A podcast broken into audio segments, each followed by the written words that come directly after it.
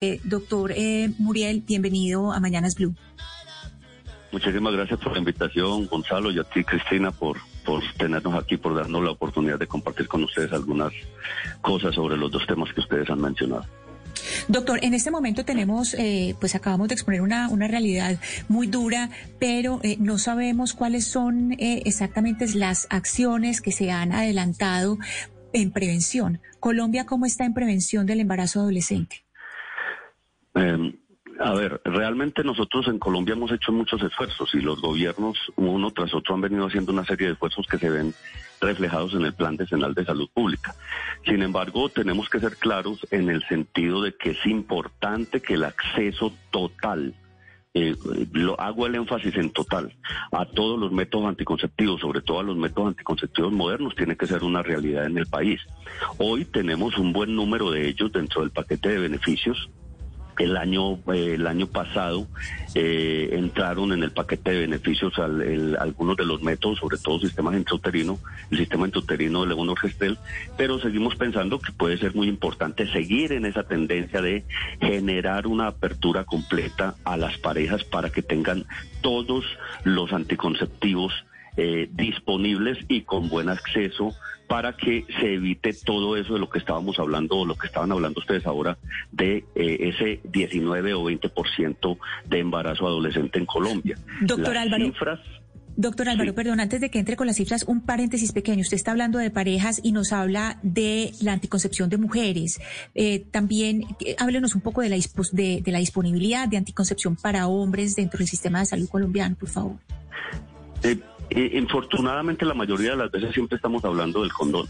que es, digamos, algo que está dentro del paquete de beneficios. Además tiene una protección adicional para lo que tiene que ver con enfermedades transmitidas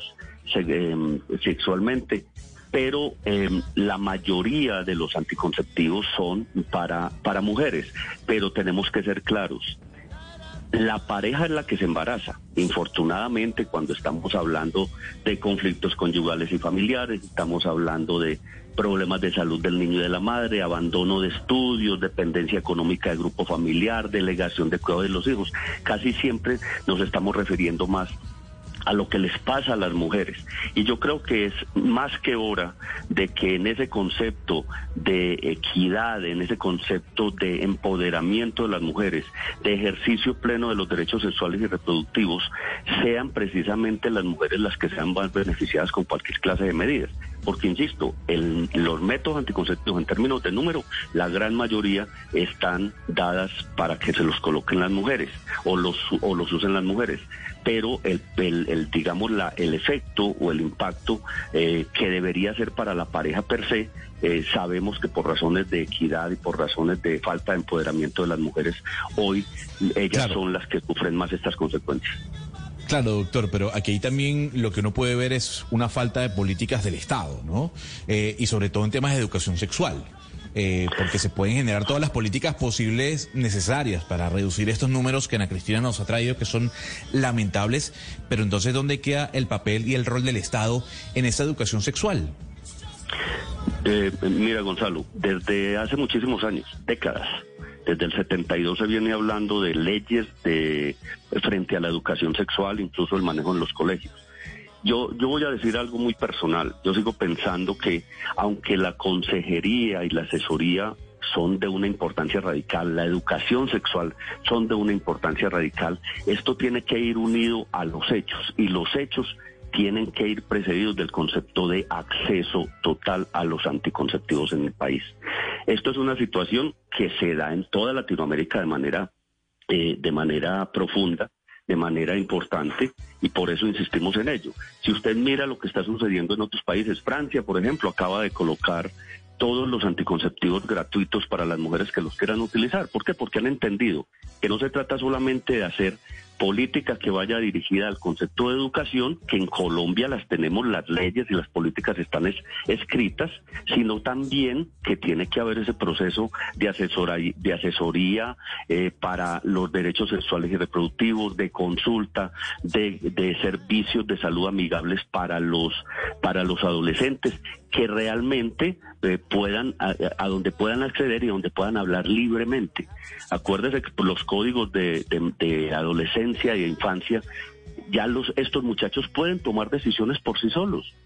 y además usted mire cómo se está comportando la sociedad en su conjunto, los muchachos quieren tener relaciones sexuales, entonces lo que hay que hacer es tratar de ayudarles con no solamente con la educación, con la asesoría, la capacitación, sino con un acceso real a todos los anticonceptivos. Sí, doctor, aquí pues eh, nos sobra subrayar que eh, relaciones sexuales con menores de 14 años son un delito eh, para los oyentes para que tengan eso en cuenta. Doctor, usted toca un, tema muy importante y muy polémico que es la educación sexual. Hay quienes sostienen en los colegios y pues dentro del sistema educativo que se debe empezar en la adolescencia. No obstante, otras personas creen que eso debe ser desde preescolar e inclusive en la casa. Según su concepto, ¿cuándo debe empezar esa educación sexual, doctor? Yo le voy a dar un ejemplo personal, pero que de alguna manera refleja mi pensamiento. Em, uno tiene que empezar prácticamente desde que, desde que el muchachito nace a que empiece a entender la sexualidad como algo normal pero a que también se proteja cuando llegue el momento. Lo que pasa es que las conversaciones cambian. Por ejemplo, cuando mi niño tenía, yo tengo un hijo, cuando mi niño tenía dos o tres años, pues nosotros nos bañábamos con él perfectamente y él entendía la desnudez y la sexualidad como algo normal.